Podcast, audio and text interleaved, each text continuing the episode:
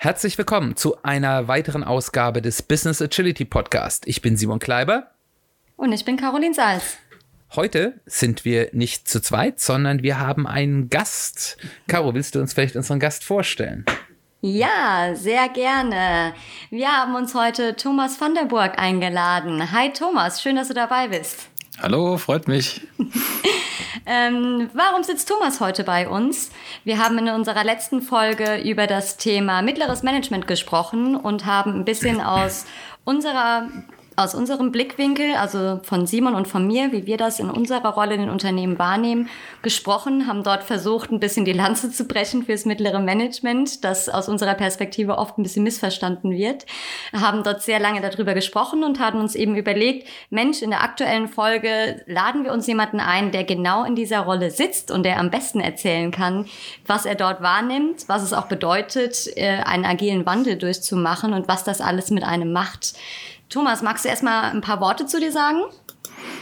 Ja, erstmal äh, herzlichen Dank, dass ihr mich eingeladen habt. Ähm, ähm, ja, ich arbeite in einer, in einer, einer, einer Branche, in der man normalerweise nicht so oft ähm, agile, agiles Vorgehen oder agile Prozesse erwartet. Nämlich äh, seit über 15 Jahren bin ich in der Pharmabranche ähm, tätig und bin da in verschiedenen äh, Rollen und verschiedenen Positionen gewesen. Ähm, und ich glaube, das ist auch der Grund, warum ihr mich eingeladen habt, irgendwann auch mal in dem, was man mittleres Management irgendwie definiert. Das habt ihr beim letzten Mal ja auch schon sehr schön gemacht. Ähm, irgendwas zwischen der 14. und der dritten Hierarchien, ähm, äh, Hierarchieebene. Das ist dann das, was man äh, gemeinhin irgendwie als mittleres Management tituliert. Ja.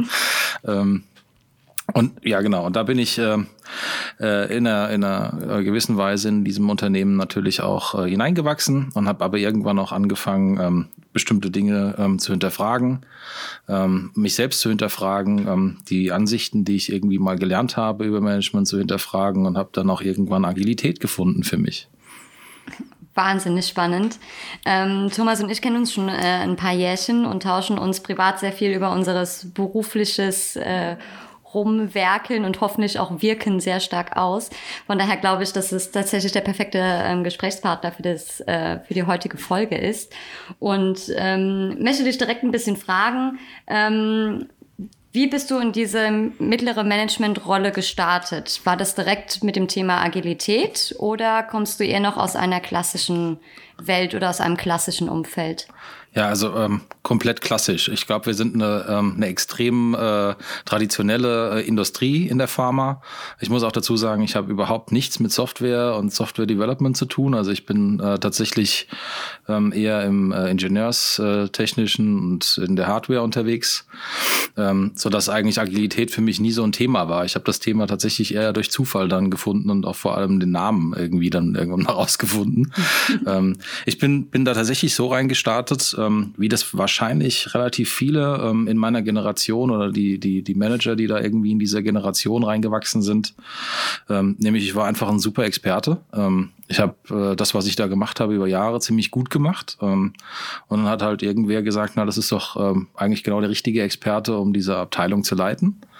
Ähm, und das habe ich dann auch gemacht und habe das natürlich auch genauso getan, wie ich äh, vorher äh, Experte war. Habe ich im Prinzip meine meine meine Führungs äh, äh, und Gestaltungsmöglichkeiten genutzt, habe versucht im Prinzip Prozesse zu verändern, habe dann mit äh, meinen Mitarbeitern gearbeitet, aber ähm, das alles sehr klassisch und alles sehr, ähm, ja wie soll man sagen, ähm, Management by the Book. Ja, also ähm, habe äh, also ich, ich habe, ich habe, ich äh, beschreibe das immer ganz nett. Ich habe irgendwie diese Ratgeber gelesen, die dann gesagt haben, naja, du musst irgendwie Objectives setzen und du musst irgendwie dann Arbeiten aufteilen und äh, musst äh, zusehen, dass da irgendwie die geeigneten Kommunikationswege da sind und musst gucken, welche Dinge du äh, delegieren musst und nicht. Und das habe ich halt so, bin ich so reingewachsen, sage ich mal. Ja? Ähm, Thomas, hast du da in diesem dieser klassischen Management-Welt dort irgendeine Begleitung bekommen, irgendein ähm, Führungskräfteentwicklungsprogramm oder sonst irgendeine Art und Weise, wo man dir zumindest mal nahegebracht hat, wie man denn überhaupt eine gute Führungskraft ist? Ja, ich glaube, ähm, das ist wahrscheinlich von, von Firma zu Firma unterschiedlich, aber ähm, mit den meisten Menschen, mit denen ich spreche, die ähm, einen ähnlichen Weg äh, gegangen sind wie ich, die werden in der Regel von äh, Firmen äh, begleitet und betreut. Da gibt es dann bestimmte Programme, die sind entweder extern zugekauft, bei uns sind das interne Programme, die du durchläufst, wo du dann in verschiedenen Bereichen der Führung ausgebildet wirst, ja. Das heißt, grundsätzlich bist du ja sehr gut ausgebildet im Management. Ähm, zwar jetzt, also in, in der klassischen, in einem eher klassischeren Ansatz des Managements, du hast das auch sehr lange gemacht, mhm. ähm, um direkt ein bisschen zu spoilern. Heute machst du es ja ein bisschen anders. Ähm, wie kam es dazu? Ja, ich, also ich muss vielleicht noch dazu sagen, ich, ich, ich identifiziere mich eher mit der Naturwissenschaft, habe aber tatsächlich auch noch einen betriebswirtschaftlichen Master draufgesetzt, einfach weil ich gedacht habe, äh, äh, wenn du es wissen willst, dann, dann willst du es richtig wissen. Also das heißt, da habe ich tatsächlich auch ähm, für mich gesagt, ich möchte auch die, die Prozesse, die da hinten dran sind, äh, kennenlernen.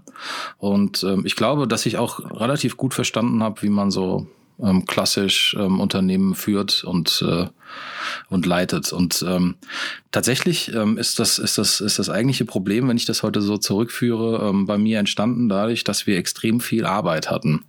Und mhm. ähm, das Problem war, dass äh, immer mehr Arbeit und immer mehr Arbeit auf diese Abteilung einprasselte und die Art und Weise, gerade in in in der Pharma laufen viele Prozesse noch sehr zentral. Ähm, und die, die Art und Weise, wie die Arbeit dann reinkam, hat eigentlich immer mein Involvement ähm, äh, benötigt. Und ähm, ich muss ganz viel freigeben, ich muss ganz viele Dokumente unterschreiben und so weiter. Und und äh, das heißt, irgendwann habe ich, äh, hab ich äh, mich tatsächlich wiedergefunden darin, dass ich äh, irgendwie den ganzen Tag geplant habe, wie ähm, die Woche oder die Tage unserer Abteilung aussehen. Ähm, und habe mich da mit ganz vielen Projektleitern irgendwie auseinandergesetzt, habe geguckt, ähm, sind die, die Dinge, die wir brauchen, ähm, sind die eigentlich alle vorhanden oder nicht? Und äh, es kam halt alles irgendwie überhaupt nicht so, wie wir das geplant hatten. Und das heißt, ich bin eigentlich den ganzen Tag irgendwie nur rumgelaufen, habe äh, versucht, Leute von A nach B zu schicken, ähm, was natürlich für mich extrem äh, unbefriedigend war, sage ich mal, und natürlich auch für die für die Leute, für meine Mitarbeiter, ähm, weiß ich auch nicht. Also das war so so unzuverlässig. Also haben wir gesagt, okay, wir müssen was verändern, und ich hatte dann so eine total coole Idee. Ähm, habe ich gedacht, das, also es sieht alles so aus, als würde ich nicht gut planen, und habe also gedacht, ähm, machst mal so ein einen richtigen Plan. Also den Masterplan. Machst, genau, dann machst du genau, du machst einfach den Plan, der dann, der dann quasi alles zusammenführt. Ja, ähm, die Geschichte könnte ich wahrscheinlich auch mehr vom vom gleichen ähm, könnte die heißen. Ja, also die Idee war ähm, Wahrscheinlich, weil es alles nicht so kommt, wie es kommen soll. Es ist einfach nur schlecht geplant und du hast das nicht mit den Abhängigkeiten richtig gemacht und habe dann tatsächlich äh, mich sechs Wochen lang fast Vollzeit äh, in mein Büro verkrochen, habe mit äh, mit unserem Projektleiter immer wieder geredet. Ähm, mit äh, meinen, meinen Mitarbeitern immer wieder geredet und habe versucht, irgendwie diese ganzen, diese ganzen Arbeitstätigkeiten, die da auf uns zukamen, irgendwie in so einen MS-Project-Plan rein zu, reinzubringen. Ähm, was ich tatsächlich auch gemacht habe, das war total super. Es war total, also ich nenne heute das Kunstwerk, ja, weil also es war äh, insgesamt ähm, in Areal 10, ähm, also Schriftgröße Areal 10, äh, waren das insgesamt drei Meter Tapete, die da rauskamen am Ende. Also es war, wir hatten ein bisschen Arbeit, wenn ich das mal so sagen darf. Wenn du sagst wir, ähm, um wie viele Leute, äh, wie viele Leute sprichst du da, dass man da so ein bisschen ein Gefühl dafür kriegt, so ungefähr? ähm, sagen wir mal 20 plus minus. Ja? Mhm. Also die, die, also Zahl hat sich immer mal wieder. Team jetzt mit genau, fünf Leuten. Mhm. Die Zahl hat sich immer mal wieder verändert ähm, über die Zeit. Wir sind auch extrem gewachsen. Das heißt, wir waren ein, ein Wachstum äh, befindliche Abteilung. Ich glaube, das macht das Problem dann immer noch stärker, äh, weil man wächst ja im Prinzip nach. Also man wächst ja nicht vor, sondern man, man wächst ja, weil man Arbeit hat. Das heißt, es ist ja quasi, ähm, man schiebt so eine, so eine Welle vor sich her. Ja. Und ähm, für mich eigentlich der, der spannendste Moment in diesem ganzen, ähm, in dieser ganzen, nennen wir es mal, internen Transition war, ähm, dass ich tatsächlich dann irgendwie abends ähm, da saß, habe dann gemerkt, jetzt ist auch wirklich alles drin, ähm, jetzt sind alle Abhängigkeiten drin. Hab dann gesagt, alles klar, das druckst du dann morgen aus. Bin dann tatsächlich auch morgens mit einem Kaffee bewaffnet in den Druckerraum gegangen, habe das ausgedruckt. Ja. Und äh, es dauert ja so eine Weile, bis so eine A0 3 Meter Tapete irgendwie rauskommt. Und ich war so ungefähr irgendwo im ersten Drittel, da hatte ich das erste, den, den ersten Call. Und dann hat der erste Projektleiter angerufen und hat gesagt, naja, äh, wir haben hier irgendwie ein Problem. Ähm, ihr kriegt bestimmte Teile nicht. Ähm, deswegen müssen wir das verschieben. Ähm, habe aber das Problem, dass ich hinten raus keinen Puffer mehr habe. Also wir müssen irgendwie gucken, dass es da noch mit reinpasst. Ja? Und ähm, das in dem Moment, wo das, wo dieses Telefonat war, ähm, das weiß ich noch wie heute, habe ich nicht drüber nachgedacht, ähm, was das eigentlich technisch bedeutet, sondern ich habe einfach nur gedacht, muss ich das jetzt mit einem Bleistift korrigieren? also muss ich das, gell? Wie kriege ich das jetzt irgendwie in meinen Plan rein? Ähm, und dann hatte ich gedacht, naja, irgendwie kriegst du es hin. Und dann war es kurz vor, vor Ende des, äh, des Drucks und dann hat es wieder geklingelt. Und ähm, um es äh, kurz zu machen, irgendwie zwei Stunden später ähm, war der Plan ähm, so weit, dass ich gemerkt habe, ich hätte ihn eigentlich komplett neu revidieren müssen. Und zwei Tage später war er einfach nur noch komplett Nonsens. Und ähm, was, was heute total, total witzig klingt, war in dem Moment für mich äh, eine totale Katastrophe. Ja? Weil ich habe ja gesehen, ähm, wohin das eigentlich führt. Also was das mit mir macht, was das mit den Mitarbeitern macht, ähm, was das aber auch vor allem ähm, in Bezug auf äh, Liefertreue und Qualität und so weiter, was das eigentlich bedeutet, in dieser Situation zu sein. Und äh, zu merken, dass, ähm, dass äh, sechs Wochen ähm, sechs Wochen Planung schon da nicht ausreichen, ähm, das hat schon relativ viel mit mir gemacht. Ja. Ja, ähm, ich fand gerade deine Aussage so spannend, auch wenn wir drüber gelacht haben, weil es natürlich jetzt so äh, als Erzählung eher als lustige Anekdote sich anhört. Ähm, aber ich, ich finde es schon sehr aussagekräftig, dass du gesagt hast, als ähm, der Projektleiter angerufen hat und dir ein Problem geschildert hat, dass du auch ähm, direkt gar nicht in die in die in den Gedanken reingegangen bist, okay, was bedeutet jetzt dieses Problem wirklich inhaltlich, fachlich für uns? Ähm, wie können wir dieses Problem lösen? Sondern auch direkt in diese ähm, Planungsdenke dann auch so verhaftet da drin bist, dass du dann eigentlich nur darüber nachdenkst, Mensch, wie kriege ich das jetzt noch hier in meinem Plan unter? Also muss ich das mit Bleistift benutzen oder mit Tipex oder mit, äh, muss ich das Ding nochmal neu ausdrucken? Und ähm, das finde ich wahnsinnig spannend. Also auch wie viel Zeit das ja in Anspruch nimmt und wie es dann ja auch dann dein Fokus rückt, nämlich gar nicht mehr auf die inhaltlichen Sachen, die geplant werden, sondern auf die, die Planung als Selbstzweck so ein bisschen. Ja, das, das, genau deswegen, ähm, schön, dass du das ansprichst, genau deswegen ähm, ähm, erzähle ich diese Geschichte auch total gerne. Ähm, zum einen, weil ich glaube, dass, äh, dass äh, ich da nicht allein bin. Also ich beobachte ähm, industrieübergreifend ähm, in meinen Gesprächen mit Kollegen oder auch mit, ähm, mit anderen Leuten, die quasi die, die Arbeit in Organisationen ähm, wie, wie äh, also ich, ich nenne sie immer klassisch traditionelle, ja. Also mhm. ähm, große Unternehmen, ähm, die über Jahre gewachsen sind. Und die beschreiben eigentlich immer dasselbe Phänomen. Und das ist mal losgelöst davon, ob das jetzt MS Project ist oder PowerPoint-Pläne oder was auch immer, ja. Ähm, die, das, das Tool ist nicht das Problem, aber die, die Fokussierung auf einen, einen Prozess, ähm, der, der eigentlich am eigenen, eigentlichen Kern vorbeigeht. Also das tatsächliche Fokussieren darauf, einem Prozess zu dienen und nicht ähm, das Problem zu lösen. Das erlebe ich immer wieder. Ähm, und äh, ich finde es immer ganz nett. Übrigens haben wir den, denselben Fehler äh, Jahre später auch nochmal gemacht ähm, mit einem neuen Tool, aber wir haben die Denkweise einfach noch nicht abgelegt gehabt. Ähm, und ich, ich erlebe das leider immer wieder, ähm, dass wir sehr prozesshörig sind, ähm, den Prozessen, die man so im Unternehmen hat, aber eigentlich nicht, nicht gut genug hinterfragt, ob das eigentlich die richtigen Prozesse sind, die wir da brauchen. Ne? Ähm, ja. Ich frage immer ganz gerne oder diskutiere mit meinen Kunden immer ganz gerne, äh, woher kommen denn die alten Prozesse? Ich meine, die sind ja in der Regel nicht deswegen da, weil die ganz schrecklich sind und sich da jemand mal was total Idiotisches ausgedacht hat, sondern meistens kommt es da ja daher, dass es mal eine Zeit gab, wo diese Prozesse gepasst haben äh, und dann hat sich was geändert. War das bei euch auch so? Ich glaube, das ist das, das, das, das Kernproblem der heutigen Zeit ist, dass die Trigger für Veränderung außerhalb der Unternehmung sitzen. Also das bedeutet, früher hat man bestimmte ähm, Zyklen gehabt und man hat gesagt, naja, kommen zwei, zwei Jahreszyklen, dann guckt man sich so Prozesse nochmal an. Und ich glaube, dass wir, dass wir jetzt in einer Zeit leben, wo, wo die Trigger für Veränderung nicht mehr innerhalb liegen. Also nicht mehr, wir wollen uns das mal angucken oder wir gucken mal, ob sich die Organisation verändert, ähm, sondern wir haben extrem viel Veränderung außer Haus oder außerhalb. Ähm, ich habe tatsächlich tatsächlich, äh, tatsächlich ähm, eine Anfrage bekommen äh, kürzlich. Ähm, ich soll mal, soll mal äh, meine Kontaktdaten schicken. Ich bin, bin äh, im Moment äh, auch nebenberuflich noch, äh, äh, habe ich ein kleines, äh, ein, ein kleines Beratungsunternehmen angefangen und da sollte ich meine Kontaktdaten schicken und da steht drin, ich muss meinen Fax, äh, meine Faxnummer angeben. ähm, und das war, war ein Pflichtfeld. Wisst ihr, was ich meine? ähm, das heißt, das heißt, ähm, und das, das sind einfach Prozesse, das stand, stand wahrscheinlich seit 15 Jahren da drin. Ähm, seit 15 Jahren braucht man eine Faxnummer. Äh, ich habe sie jetzt einfach mal nicht angenommen, angegeben, mal gucken, was passiert, ja. Also und, und diese, diese Veränderungsprozesse, also gerade die Technologieprozesse und gerade so um Einkauf und alles, was so rund um diese digitalen Tools kommt, da, da nehmen wir das sehr stark wahr. Ich glaube, viel Veränderung ähm, in den Unternehmen wird einfach auch durch andere Prozesse getriggert und sei es nur durch die Wünsche der Kunden. Wir kommen nicht mehr hinterher, ja.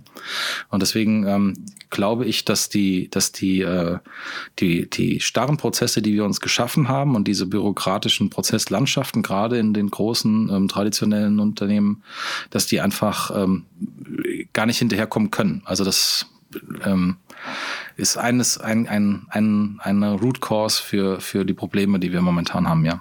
Ja. Und wie, geht, wie gehst du das heute an in dieser Rolle? Oder wie, wie hast du das, nachdem du da, um zurückzukommen auf deine Geschichte, dann gemerkt hast, okay, äh, dieser Plan war dann halt doch nach, äh, nach drei Stunden beziehungsweise nach zwei Tagen dann halt äh, tatsächlich für die Tonne. Ähm, und nach sechs Wochen Planung bist du wahrscheinlich nicht hingegangen, hast gesagt, es musst du sieben Wochen Zeit investieren, um nochmal einen Plan aufzusetzen. ähm, sondern wie bist du es stattdessen angegangen oder wie gehst du es heute an, solche Themen? Die, äh, ich glaube, zwischen, zwischen damals und heute steht noch ein extrem langer Lernweg. Ähm, die, ähm, ich fange mal, fang mal mit der Historie an. Ähm, vielleicht aus der Situation heraus, in der ich war. Ähm, habe ich die Schuld auch erstmal bei mir gesucht. Ne? Also ich habe erstmal gesagt, naja, irgendwas hast du falsch gemacht und was kannst du jetzt noch tun? Und das war, war eigentlich eine, eine ziemlich bedrohliche Situation für mich auch selbst, mhm. weil ich einfach in der Situation war zu verstehen, dass das einfach so nicht weitergeht. Also mehr vom Gleichen zu tun war keine Option mehr. Und ähm, ich hatte aber das Glück, ähm, dass ich äh, ja nicht in so ein Loch reingefallen bin oder irgendwie in die innere Kündigung reingegangen bin, sondern habe gesagt, naja, wenn mehr vom, vom Gleichen nicht geht, ähm, was wäre denn mehr vom anderen? Also was, was, äh, was wäre das Gegenteil von dem, was du gerade tust? Und habe dann einfach angefangen, ähm, tatsächlich witzig, witzigerweise ähm, irgendein anderes, äh, irgendein anderes EDV-Tool zu finden als äh, äh, MS Project.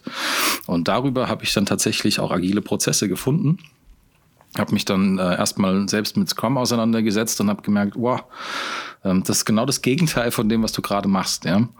Und dann haben wir uns äh, zusammengesetzt ähm, in der Führungsriege bei mir und haben gesagt, okay, ähm, wir wissen, alles geht so nicht mehr weiter. Ähm, was machen wir? Und ich habe gesagt, ich würde gerne ähm, jetzt eine Zeit mit euch investieren und gucken, ähm, in welche Richtung äh, es gehen könnte, wenn wir jetzt äh, dieses Scrum, ja, also dieses Scrum da mal für uns äh, für uns adaptieren. Ähm, und das haben wir tatsächlich dann auch irgendwie gemacht ähm, und sind dann über über Scrum und über über über Taskboards und wir haben dann angefangen irgendwie aus diesem individuelle Individualisten in Teamgruppen zu gehen und haben da einfach für uns mal angefangen. Also wir haben einfach angefangen. Wir haben keine keine Coaches oder so erstmal reingeholt, sondern wir haben gesagt, mal ein Whiteboard an die Wand machen, die waren eh da. Ja, und äh, mit Sticky Notes arbeiten. Ich glaube, der große, große Moment oder der große Veränderungsprozess da war tatsächlich ähm, zu verstehen, dass wir aus diesem ähm, Einzel, Einzel ähm, äh, Projektmitarbeiter, die dann in fünf Projekten rumspringen, dass das in irgendwie so ein Teamgebilde reingehen muss, ähm, einfach um auch ähm, die richtige Qualität zu liefern. Also das waren halt extrem gute Ingenieure in bestimmten Bereichen, aber die konnten nie das gesamte Spektrum, das ganze Leistungsspektrum abbilden. Also wir hatten quasi ähm, Experten in dieser, in dieser Gruppe, aber die waren halt nie auf den, auf, auf allen Projekten. Und wir haben gesagt, wenn wir das gesamte Leistungsspektrum jedem Projekt zukommen lassen wollen, dann müssen wir dahin kommen, dass diese Experten miteinander arbeiten und zwar an jedem Projekt. Und das war, glaube ich, der erste, der erste Schritt, den wir gemacht haben. Und wir haben das natürlich mit Taskboards gemacht und wahrscheinlich haben wir das auch extrem schlecht gemacht. Und das würde wahrscheinlich heute durch jeden, jeden Agilitätsindex fallen. Aber es war halt genau der richtige Start für uns. Ja? Ähm, und dann haben wir tatsächlich auch ähm, ein bisschen später irgendwie so ein Scrum Rollout gemacht. Ja? Ähm, haben relativ früh auch gemerkt, dass wir irgendwie einen Scaled, Scaled Ansatz brauchen, weil wir mehrere Teams hatten und mit mehreren Leuten arbeiten mussten. Und so sind wir da eigentlich reingeschlittert, sage ich mal. Ja. Aber dann war es doch genau das Richtige. Also irgendeinen Agilitätsindex zu erreichen, ist ja nicht das Ziel. Das wäre ja wieder irgendwie so ein Selbstzweck. Äh, das wäre dann äh, der gleiche Fehler, nur auf einer, auf einer anderen fachlichen Basis. Von daher bin ich froh, dass ihr es einfach ausprobiert habt. Genau. Du hast vorhin gerade so ein bisschen beschrieben, ähm, du hast dann auch die äh, Kollegen von dir zusammengerufen, hast gesagt, ey, irgendwie funktioniert das so nicht, wir müssen uns irgendwas anderes überlegen. Und ähm, du hast es schon gesagt, mehr vom Gleichen ähm, ist halt keine Option mehr. Ähm, wie haben denn die anderen darauf reagiert? Ähm, weil es ja eine Situation ist, wie du es auch gesagt hast, wie es wahrscheinlich vielen geht. Und du hast auch mhm. das so kurz angerissen, naja, du hättest dich auch in eine innere Kündigung äh, vielleicht reinhängen können. Hast du ja aber nicht. Du hast ja einen anderen Ansatz gefahren.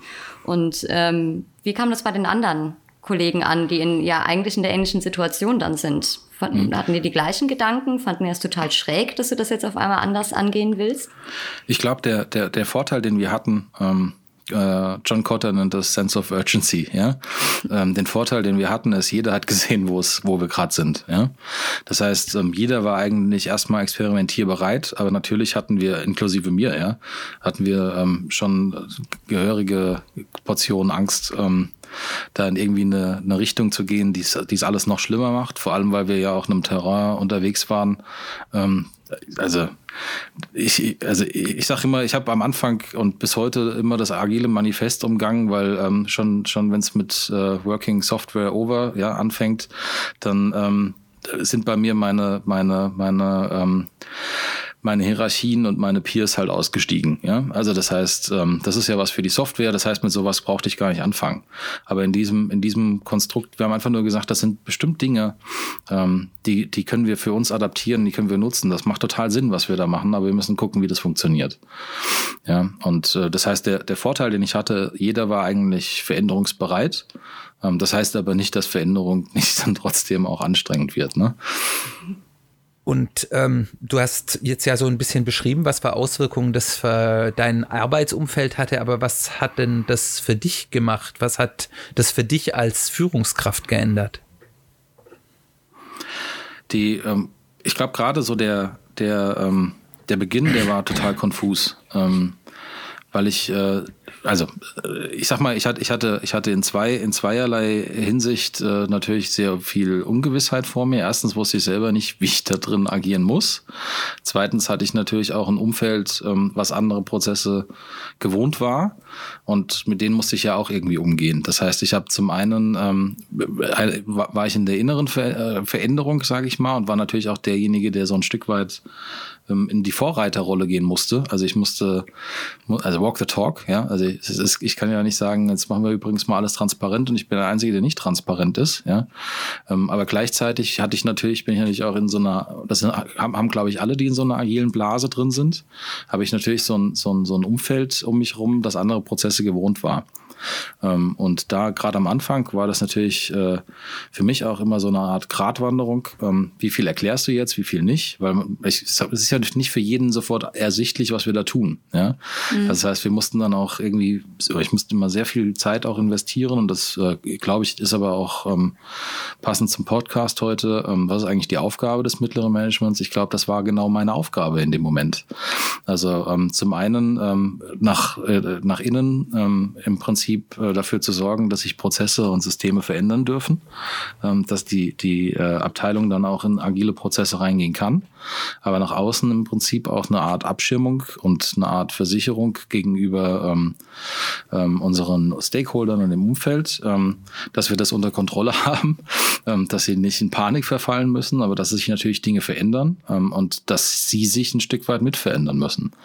Ja, ähm, ja, also ich finde gerade ja dieses, dieses äh, Thema mit dieser Abgrenzung zum Rest des Hauses und was eine solche Veränderung, äh, wenn man die anfängt in seinem Bereich macht, denn so an Außenwirkungen hat, ganz spannend. Hast du vielleicht aus deiner Erfahrung heraus Tipps an andere Menschen, die jetzt vielleicht auch gerade in so einer mittleren Management-Position versuchen, in ihrem Bereich da sowas zu starten, wie sie diese, ich sage dazu immer Schnittstellenprobleme am besten umgehen können, wenn es darum geht, ja, der hält sich jetzt nicht mehr an die Prozesse, äh, der will mir jetzt keine in äh, Stein gemeißelten Endtermine mehr nennen oder was da sonst alles an äh, Problemen rauskommen kann, äh, wie man damit umgeht.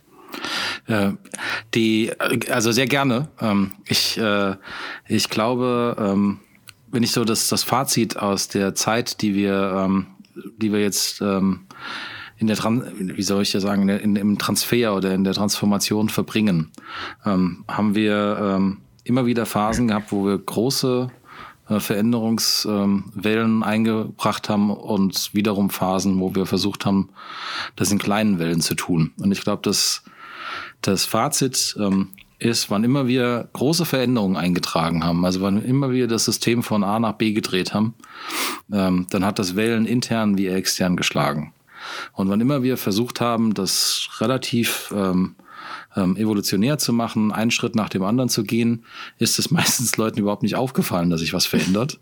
Ähm, und dann retrospektiv hat man gemerkt, oh, da ist ja was weg oder da ist ja was anders. Und das heißt, die, die, die tatsächliche, den tatsächlichen Tipp, den ich immer nur geben kann, ist, ähm, ähm, also aim high, start small, ja, but start. Also das heißt, ähm, setzt euch hohe Ziele, versucht auch irgendwie ähm, in die Richtung zu gehen, zu sagen, das kann radikal anders aussehen, aber fangt nicht mit den radikalen Schritten an. Wenn, ja, ich ähm, sage immer sehr gerne, ähm, wenn man Leuten das Fundament unter den Füßen wegzieht, ähm, tendieren sie dazu, Fundamentalisten zu werden, in die eine oder die andere Richtung. Ähm, was so viel bedeutet, wenn ihr viel gleichzeitig verändert, werdet ihr viel Widerstand bekommen. Ähm, wenn ihr das aber evolutionär macht und euch fokussiert, dann ist auch die Summe der Diskussionen, die du gleichzeitig führen musst, ähm, deutlich kleiner. Das heißt, der, der ähm, tatsächliche, das tatsächliche Problem, das ich heute sehe, und ich glaube, das auch in eurer Folge beim letzten Mal ein bisschen rausgehört zu haben, ist, dass wir glauben, dass Change Management was mit Veränderung von Menschen zu tun hat. Und ich muss ganz ehrlich sagen, ich sehe es völlig anders. Ähm, ich persönlich glaube, was immer wir gemacht haben, wann immer wir gesagt haben, ihr müsst euch anders verhalten, ähm, hatten wir Systeme, die ein gewisses Verhalten ähm, aber irgendwie benötigt hatten. Ja? Das heißt, erst dann, als wir angefangen haben, Systeme zu verändern, haben sich Leute auch nach Systemen verändert. Ähm, als wir aber angefangen haben, Scrum zu erklären, und dann haben wir aber trotzdem ganz viele Dokumente gehabt, die den Menschen irgendwie vorgeschrieben haben, wie sie arbeiten müssen und die von außen irgendwie diese Trigger reingebracht haben, das fanden wahrscheinlich viele erstmal verwirrend. Ja? Und das ist doch auch okay so. Ähm, aber das Wichtige ist, hätten wir angefangen, die Systeme zu verändern, die Prozesse, die An Arbeitsanweisungen ähm, und hätten die Leute quasi bei der Veränderung mitgenommen, hätte wahrscheinlich gar keiner gemerkt, dass, dass sie verändert mhm. werden. Das heißt, der Widerstand, der in den Leuten erzeugt wird, äh, den erzeugen wir doch eigentlich nur deswegen, weil wir, weil wir extrinsisch versuchen wollen, Menschen zu verändern. Mhm. Ähm, wenn wir aber die, den, den, den Menschen äh, selbst erlauben, die Arbeitssysteme so zu verändern, dass sie zum Positiven wirken, habe ich das Gefühl, ähm, ist Veränderung gar nicht mehr das, dieses schwere Thema, was ihr beim letzten Mal ja auch gesagt habt, Veränderung tut weh. Ich glaube, das tut dann weh, ähm, wenn man sie von außen spürt. Ja, Wenn man aber die Systeme verändert, die einem sowieso schon die ganze Zeit irgendwie bürokratisch ähm, Arbeitsweisen vorgegeben haben, die die Leute vielleicht sogar wirklich beknackt fanden, ähm, dann habe ich das, das habe ich das Gefühl gehabt, das fanden Leute eigentlich eher gut, ja, ähm, sowohl im, Inf also im, im Inneren als auch im Äußeren. Das heißt, sozusagen deine Antwort auf das Henne-Ei-Problem, äh, ändert man das äh, von Menschen mit Systemen oder ändern Menschen Systeme, wenn sie ihre Einstellungen verändert haben?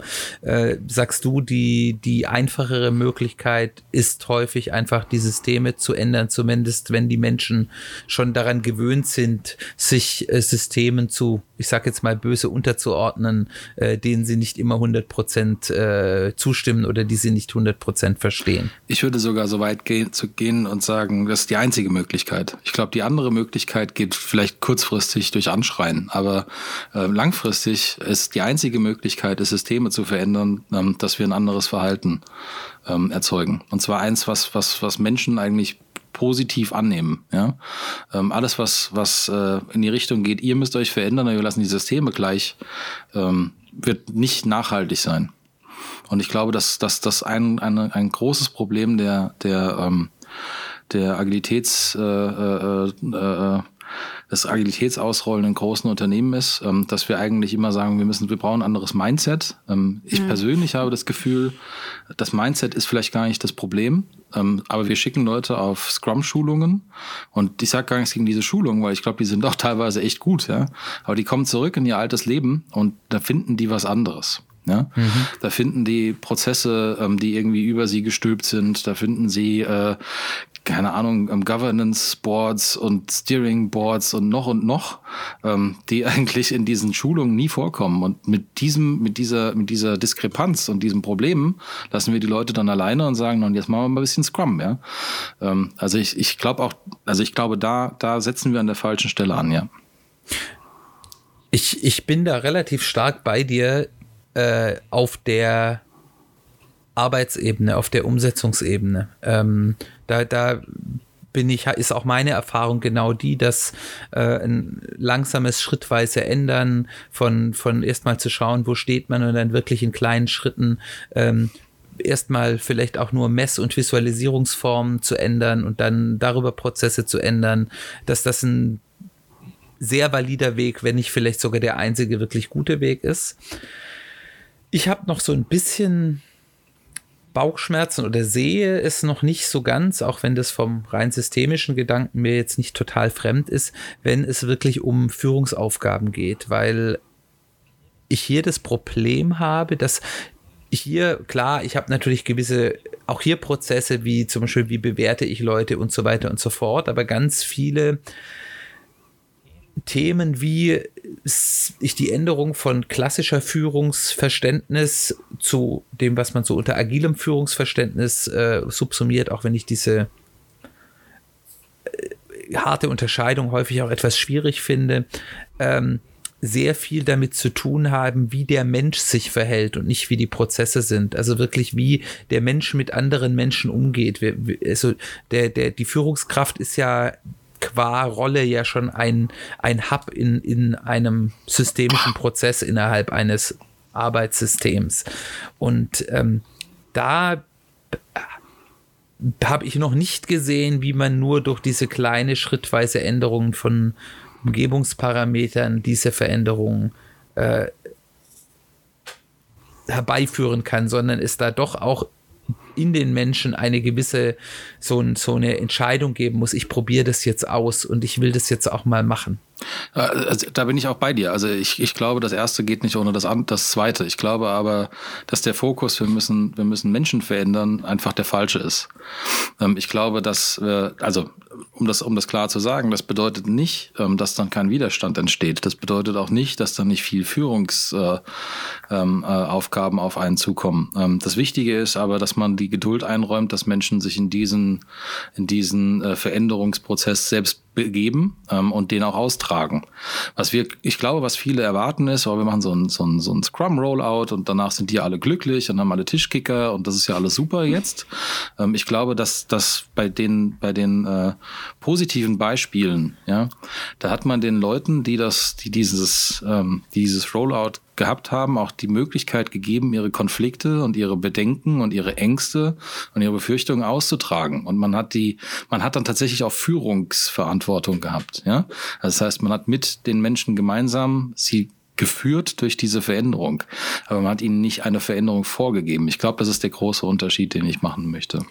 Du hast gerade ähm, ja auch Ängste und, und ähm, Befürchtungen angesprochen, die in so einem Wandel eben auftauchen und ähm, was das mit den, mit den Menschen macht, denen man quasi eine Veränderung irgendwie vielleicht auch aufzwingen will. Ähm, ich würde gerne mal zurückkommen auf die, auf die Rolle der Führungskraft des mittleren Managements. Auch da gibt es ja selbstverständlich ähm, berechtigterweise ganz viele Ängste und Sorgen. Ähm, gerade wenn das so als also Transitionsprojekt ausgerollt wird. Und wir hatten in der letzten Folge auch darüber gesprochen, ähm, dass dann oft so ein bisschen diese Meinung herrscht, ähm, von wegen, ja, wir müssen das mittlere Management, das werden wir irgendwann mal abschaffen. Also das brauchen wir nicht mehr. Und äh, dass viele Leute da extrem viel Angst haben in dieser Rolle und dann auch nicht wissen, wie sie reagieren sollen. Ähm, ähm, wie sie mit dieser Veränderung umgehen sollen. Kannst, da, kannst du da ein bisschen so aus deiner ähm, Perspektive und aus deiner Erfahrung vielleicht ein bisschen berichten, wie siehst du das? Also siehst du, dass die Rolle verschwindet ähm, oder was macht das mit einem, wenn man da in so einer Veränderung drin steckt? Ich glaube, der, der, der, ein, ein wichtiger ähm, Aspekt oder ein wichtiger Punkt, den ich äh, für mich selber ähm, finden musste, war, ähm, auch wenn ich mich jetzt selbst nicht, ähm, nicht als unclever beschreiben würde, ähm, war die Art und Weise, wie wir Prozesse ähm, zugeschnitten haben, immer darauf äh, fokussiert, dass ich irgendwas ähm, approven, also genehmigen muss oder abnehmen muss. Also ich war so eine Kontrollinstanz, der letzten Endes auch immer so eine Art ähm, übergeordnetes Votum hatte. Das heißt, wenn ich das nicht gewollt hätte, dann wäre, wären bestimmte Arbeiten bei uns nicht in einer gewissen Art und Weise ausgeführt worden. Ja?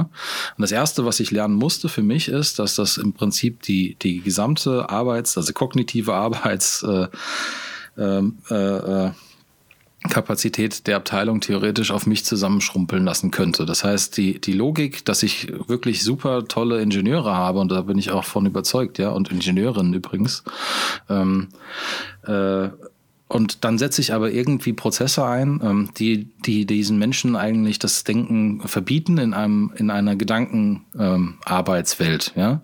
Ähm, das ist, äh, für mich ist, ist das, ist das eine, eine extrem unlogisch, ein extrem unlogisches Gebilde. Das heißt, das erste, was ich für mich verstehen musste, ist, ich muss den Menschen überhaupt erstmal erlauben, durch die Art und Weise, wie ich, wie ich führe, wie ich leite und auch wie ich manage, ähm, dass sie, dass die Gesamtabteilung an mir vorbei und über mir, äh, über mich hinaus wachsen darf. Ja? Das heißt, das erste, was ich lernen musste, ist, dass ich, dass ich aufhöre, Dinge zu tun, ähm, die diese Kreativität und die, äh, die Innovation der Abteilung eigentlich limitiert auf das, was ich noch verarbeiten kann.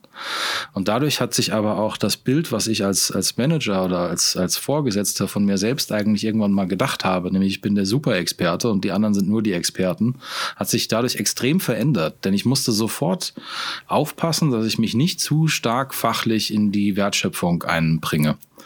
Und ich glaube, das ist der erste Schritt, den man, den man realisieren muss, dass eine, eine, ein, ein mittleres Management, ich glaube, alles Management sich eigentlich aus der Wertschöpfung raushalten muss. Ja, und ähm, da, es gibt übrigens gefühlt tausend weitere Möglichkeiten, wie man Management brauchen könnte. Aber wichtig ist, wir müssen Management ähm, und Arbeitsteilung loslösen ähm, von, von der Wertschöpfung. Das bedeutet, wir müssen den Leuten erlauben, ähm, Prozesse ähm, end-to-end zu bearbeiten, ohne dass da einer drauf sitzt und sagt, das darfst du, das darfst du nicht. Das heißt, ein Kernproblem, was ich heute sehe, ist die Kombination aus Arbeitsteilung mit der Kombination und Macht. Ja? Also Arbeitsteilung und Macht sind diese beiden, sind für mich dass das zusammenkommt, ist ein großes Problem. Ich finde beides insgesamt nicht schlecht, aber nicht zusammen. Ja? Mhm.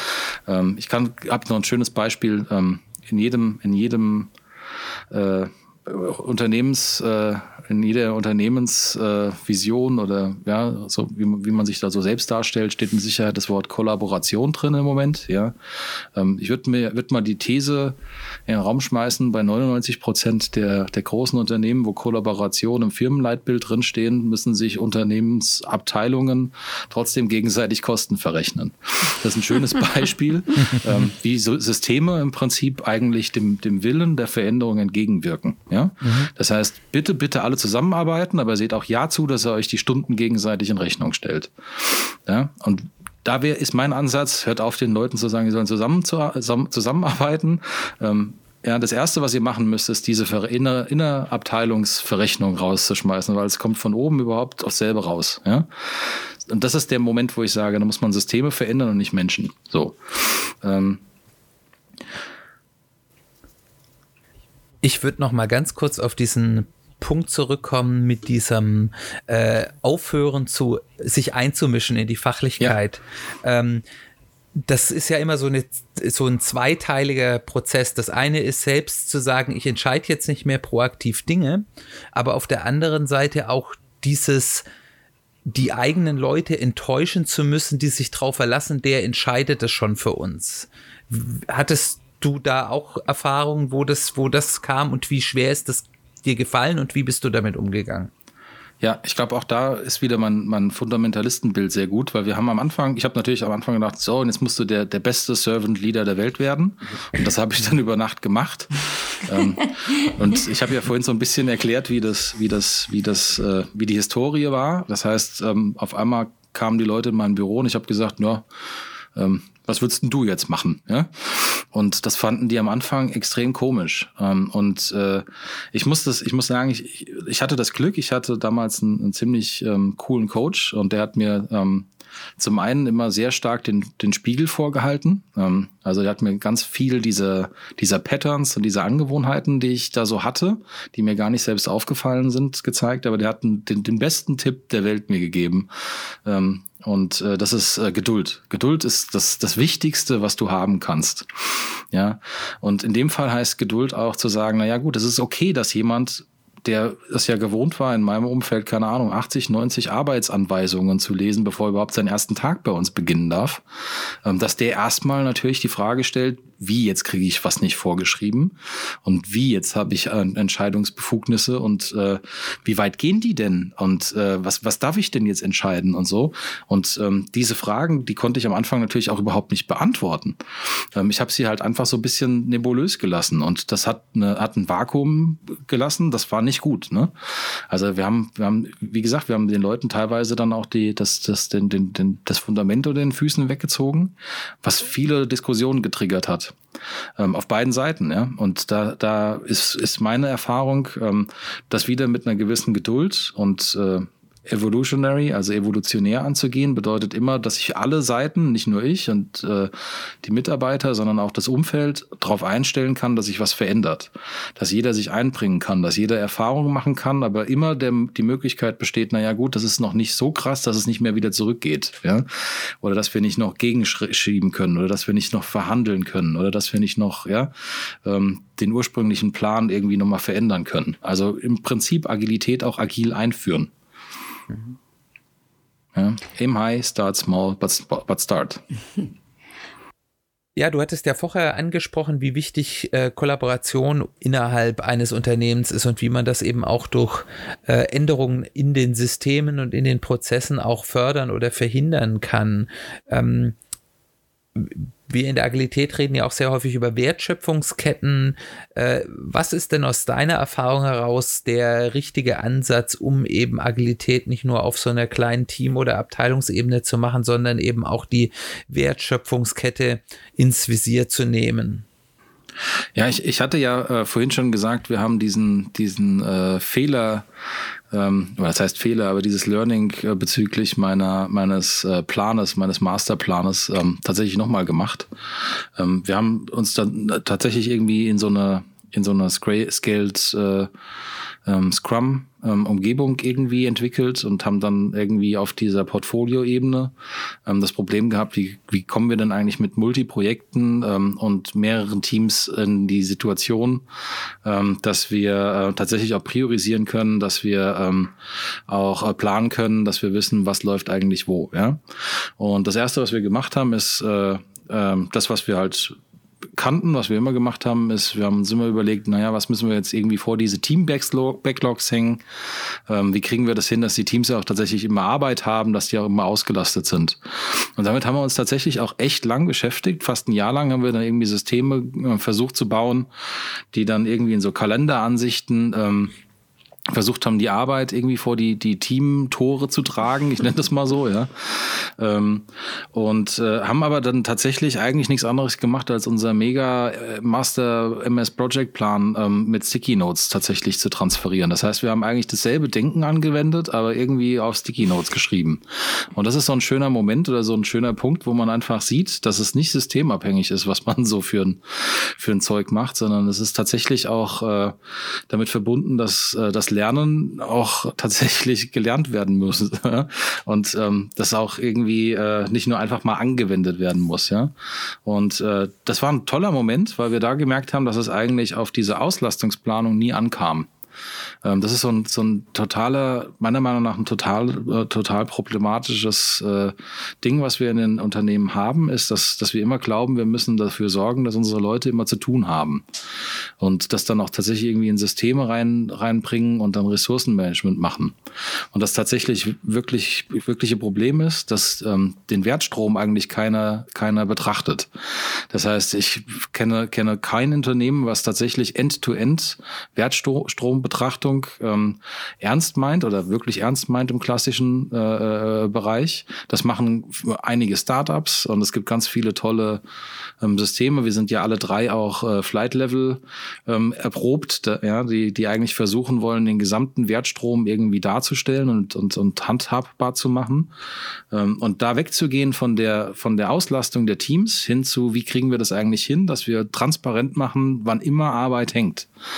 Also ähm, nicht zu gucken, sind unsere Ingenieure beschäftigt, sondern hängt Arbeit. Ähm, und da im Prinzip die, die Denkweise um zu, um zu äh, wandeln, das ist ein Prozess, der, der ist auch bis heute noch nicht abgeschlossen. Also ich glaube, das ist ein, ein Grundpfeiler, ähm, der auch durch, durch, durch, durch die klassischen äh, ähm, äh, Management- und betriebswirtschaftlichen Ansichten da reingetragen wird, ist, wenn die Leute nur gut beschäftigt sind, kommt auch gut was raus. Ähm, ich glaube, dass das, dass das gerade in der, in der Aufteilung ähm, der Arbeit, also mit der Arbeitsteilung, wie wir sie heute haben, teilweise zum gegenteiligen Effekt führt. Das heißt, wenn wir in der Arbeitsteilung anfangen, effizient zu werden, ist meine, meine ähm, Beobachtung, dass wir, und das ist das Schöne an unserem Kanban-Board, weil da konnten wir es tatsächlich auch sehen, dann machen wir nichts anderes als große Inventare und große, ähm, große ähm, Backlogs und große Queues, also äh, Warteschlangen zu generieren, ähm, die dann wiederum gemanagt werden müssen. Das heißt, dann fällt auf einmal wieder Arbeit an, diese, diese Arbeit zu managen und dann muss man irgendwie mit Stakeholdern sprechen und so weiter. Ähm, das ist ein totales Problem. Als wir angefangen haben, das zu verändern, also tatsächlich zu gucken, wie kann Arbeit schnellstmöglich durchlaufen, ähm, da haben wir eigentlich ähm, angefangen, die richtigen Fragen zu stellen und auch äh, die Systeme richtig zu verändern und auf äh, ko tatsächlich Kollaboration end-to-end -End zu setzen. Und ich glaube, das ist ein wichtige, eine wichtige Erkenntnis. Ähm, Donald Reinaldson hat in seinem Buch geschrieben, ähm, dass es eigentlich niemals ähm, nicht arbeitende Menschen sind, die unser Problem in der Gedankenarbeit sind, sondern immer sich nicht bewegende Arbeit. Ja? Und das kann ich nur völlig unter, unterschreiben. Das heißt, die, die Logik war, wir müssen aufhören zu gucken, sind unsere Leute beschäftigt und anfangen zu gucken, wo hängt eigentlich gerade Arbeit und wie können wir diese Zeit extrem runterfahren. Wenn du ja, also da das, das kann ich wirklich nur bestätigen, auch aus meiner ähm, Erfahrung, dass, und da sind wir jetzt wieder, muss ich Verhaltensänderungen vielleicht doch zumindest beim Management auch dann erwarten bei einer Änderung, dass eben genau dieser Sprung, weil das eben auch ein erlerntes Verhalten ist, ist immer zu schauen, tut da jemand was, nichts haben wir freie Kapazität, was könnte der noch tun, davon wegzukommen und halt wirklich, ich habe sogar als Aufkleber auf meinem Laptop hängen, äh, zu diesem Look for idle work, not for idle people zu kommen, das in die Köpfe zu bekommen, ähm, äh, das ist, ist ein ganz schwerer Prozess und ich verstehe auch, dass das schwierig ist. Ähm, hm. Aber das ist für mich auch eine der Schlüsselprozesse, wo wenn das mal drin ist, wenn das die Leute wirklich begriffen haben und auch erlernt haben, ähm, dann bewegt sich danach ganz schnell ganz viel. Um noch mal ein bisschen zurückzukommen, quasi mit der Frage, mit der wir auch diese Podcast-Folge ähm, gestartet haben, äh, nämlich zu sagen, Menschen zu einem agilen Umfeld, in so einem agilen Wandel, was passiert jetzt eigentlich mit dem mittleren Management? Gibt es das eigentlich noch? Du hast gerade davon gesprochen, dass äh, wir natürlich dieses Ressourcenmanagement, dass es vielleicht nicht der beste Weg ist, dafür zu sorgen, dass die Leute äh, alle beschäftigt sind, sondern dass wir ähm, das Produkt eher oder die Wertschöpfungskette end-to-end -End betrachten sollen. Was bedeutet das aber für die Rolle des mittleren Managements? Gibt es das überhaupt noch? Brauchen wir die, diese Rolle überhaupt später noch? Ja, ich habe für mich den, den, äh, den Satz äh, ein Stück weit äh, verinnerlicht, Manage Work, not People. Ähm, und ich glaube, ähm, dass Management insgesamt eine Aktivität oder etwas ist, was wir tatsächlich brauchen werden, auch zukünftig. Ich weiß nur nicht, ob sie immer in dieser Verbindung gesehen werden äh, wird äh, mit Führung oder auch fachlicher, äh, fachlicher Expertise. Und ich glaube, da wird sich in der, in der Zukunft sehr viel verändern. Ähm, ich glaube, dass wir auch immer noch Arbeitsmanager brauchen werden, also Leute, die im Prinzip Koordinationsarbeiten auf dieser, auf dieser ähm, Wertschöpfungsebene ähm, äh, vollziehen müssen. Ich glaube auch, dass Unternehmen vor allem äh, in der Größe, äh, keine Ahnung, wie normale klassische Pharmaunternehmen wie jetzt meins zum Beispiel sind, ähm, immer in einer gewissen Weise eine Bürokratie brauchen und das ist auch nichts Schlechtes daran. Ich weiß nur nicht, ob sie irgendwie 10 oder 14 Bürokratieebenen brauchen oder ob es da noch nicht ähm, tatsächlich auch irgendwie äh, zukünftig ähm, äh, schlankere oder schmalere Strukturen braucht. Und ich glaube auch, dass wir starke Expertisen brauchen. Und ich glaube, das, was heute also tatsächlich fachliche Expertisen. Ich glaube, das, was heute immer so ver, verbunden wird ähm, mit einem, mit einem äh, mittleren Manager, ähm, das wird sich stark aufteilen. Ich glaube aber, dass insgesamt diese Rolle ähm, extrem gewinnen wird, weil ich glaube, dass man, dass man ähm, äh, ein Stück weit sowieso seine Stärken hat in der einen oder anderen, im einen oder anderen Bereich. Und ich glaube, dass äh, dass äh, über eine gewisse Zeit, ähm, und das ist ja durchaus auch, äh, auch bei mir, ähm, äh, äh, hat das über sechs Jahre gedauert, ähm, bis ich tatsächlich aus dieser Rolle heraustransferiert bin. Ja, Also ich glaube, ähm, die meisten Leute, die denken, da verändert sich was über Nacht, ähm, den, den kann ich erstmal Mut machen, das wird so nicht sein. Und in der Regel wird es in diesen agilen Prozessen natürlich auch immer die Möglichkeit geben, seinen eigenen, ähm, seinen eigenen äh, Werdegang mitzugestalten gestalten. Ich glaube aber, um zurück auf diese Wertschöpfung zu kommen, ähm, dass sich Unternehmen extrem verändern werden. Und ich bin jetzt so ein bisschen in der Utopia unterwegs. Also ich versuche so ein bisschen in die in, in 20, 30 Jahre mal reinzuschauen. Ich glaube, dass es Unternehmen, ähm, die in dieser starken ähm, Aufteilung ähm, und Arbeitsteilung verbunden mit der hierarchischen Macht, die dafür gegeben ist, ich glaube, dass die einfach zu langsam und zu unflexibel sein werden, ähm, um in 20 oder 30 Jahren tatsächlich tatsächlich auch noch so existent zu sein. Und ich glaube, die, die Logik, die wir ja auch übrigens in, der, in den Herstellungsprozessen schon ganz viel haben, nämlich sich extrem auf die, auf die äh, Wertschöpfungsprozesse zu konzentrieren und zu gucken, dass man da im Prinzip rundrum äh, lean wird. Also das heißt, äh, ähm, äh, sehr viele ähm, äh, Strukturen schafft, dass man schnell und, und bedarfsorientiert äh, äh, arbeitet. Das wird dazu führen, dass sich Unternehmen ähm, verändern werden. Und zwar hin zu, zu, zu kleineren Einheiten. Ähm, ich nutze da eigentlich als Beispiel gern die Firma Gore, die sich irgendwie so eine, so eine Übergrenze gesetzt hat, ähm, ab deren, also für, für Mitarbeiteranzahl, ab deren, äh, ab diesem Level, ähm, haben die äh, teilen die sich auf. Das heißt, die sagen, es gibt irgendwie solche solche Wertschöpfungsinseln und diese die sind irgendwie effizient oder effektiv, ähm, wenn sie unter einem bestimmten äh, einer bestimmten Mitarbeiteranzahl sind. Ich kenne jetzt die Zahlen nicht genau auswendig, aber das sind so um die 140, 150 Mitarbeiter und die sind dann tatsächlich in der End-to-End ähm, Wertschöpfung für eine für eine gewisse ähm, Produktsparte oder was auch immer tatsächlich auch verantwortlich. Und ich glaube, so werden zukünftig unsere Unternehmen aufgestellt sein. Und auch da wird es dann wiederum irgendwie eine Form von Management geben, es wird eine Form von Führung geben, aber, ähm, aber die wird anders sein. Die wird wahrscheinlich sogar mit viel flacheren Hierarchien ähm, äh, da sein. Das heißt, es wird irgendwie eine Struktur geben, äh, wo man mit solch, solchen kleinen Wertschöpfungsinseln ähm, tatsächlich äh, arbeitet, die flexibel bleiben ähm, und die dann tatsächlich auch schnell ähm, ihre Richtung ändern können. Und da wird definitiv auch äh, der ein oder andere mittlere Manager in 20 Jahren, ähm, vielleicht in meinem Alter, ja, irgendwie einen Platz haben. ja. Thomas, vielen, vielen Dank für diese letzten Worte. Das heißt, wo geht es hin? Äh, auf, ähm, wir steuern zu auf äh, einzelne Wertschöpfungsinseln innerhalb eines Unternehmens, die immer noch gemanagt werden wollen. Ähm, und da ist eben und, und geführt. geführt. Und äh, da ist eben die Devise, und das möchte ich nochmal herausheben, was du vorhin so schön gesagt hast, was du ähm, für dich irgendwie mitgenommen hast, den Ausspruch zu sagen, manage work, not people. Es geht also darum, die Arbeit zu steuern und nicht die Menschen. Vielen, vielen Dank für das Interview. Ähm, wir haben uns sehr gefreut, dass du dabei bist. Ähm, um vielleicht nochmal einen kurzen Abriss zu machen.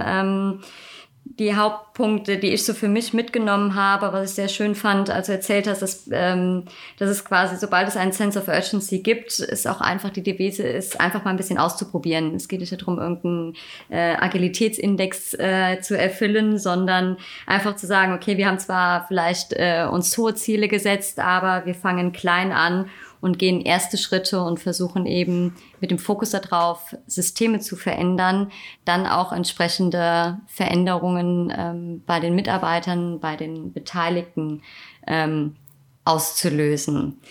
Vielen, vielen Dank für das Interview. Wer sich dafür interessiert, was Thomas sonst noch so macht, und der Mann macht relativ viel und es ist sehr interessant und glücklicherweise schreibt er sehr eifrig darüber und zwar auf dem Blog empowering.team. Dort könnt ihr euch gerne einlesen und noch mehr von Thomas und seinem Wirken erfahren. Erstmal vielen Dank, dass du dabei warst. Ja, danke, es hat mir Spaß gemacht. Ja, auch von mir herzlichen Dank. Ich fand es eine ganz spannende Diskussion. Da sind auch einige Anregungen dabei gewesen, über die ich nochmal nachdenken muss, gerade auch noch über die stärkere Wirksamkeit von systemischen Aspekten, die man im Alltag dann eben doch gerne mal übersieht. Äh, also nochmal ganz herzlichen Dank für diesen Input, der, glaube ich, für uns interessant war und ich hoffe auch für euch, äh, liebe Zuhörer, äh, dass er interessant war. Wir möchten natürlich auch die Gelegenheit nutzen, euch auf unsere nächste Podcast-Folge aufmerksam zu machen. Ähm, das nächste Mal möchten Simon und ich gerne mal über Agilität in unterschiedlichen Branchen sprechen. Was bedeutet es eigentlich, wenn man agil in einem Umfeld einführt, das sehr stark reguliert ist und auch sehr traditionell, wie zum Beispiel im Finanzsektor? Und was bedeutet es, wenn man Agilität in einem kleinen Handwerksbetrieb oder in einem Bauunternehmen einführt? Das, darüber sprechen wir beim nächsten Mal und wir freuen uns, wenn ihr wieder dabei seid. Zum Abschluss noch, wie gesagt, vielen Dank, dass ihr zugehört habt. Wir würden uns sehr über Rückmeldungen freuen, über Fragen, über Input, was ihr vielleicht auch zu manchen Dingen denkt, die äh, wir hier diskutiert haben. Äh, die Kanäle, über die ihr uns kontaktieren kommt, findet ihr in den Show Notes. Wenn es euch gut gefallen hat und auch ansonsten natürlich freuen wir uns über eine Rezension auf iTunes beziehungsweise Apple Podcast. Das ist die wichtigste äh, ja, Bewertungsebene für Podcasts nach wie vor. Wenn ihr uns dort sogar eine kleine Rezension hinterlasst, freuen wir uns ganz besonders. Dann bleibt uns, bleibt mir nur nochmal herzlichen Dank an Thomas zu sagen. Äh, schön, dass du da warst und an euch, liebe Hörer, Herzlichen Dank fürs Zuhören. Tschüss, bis demnächst. Ciao.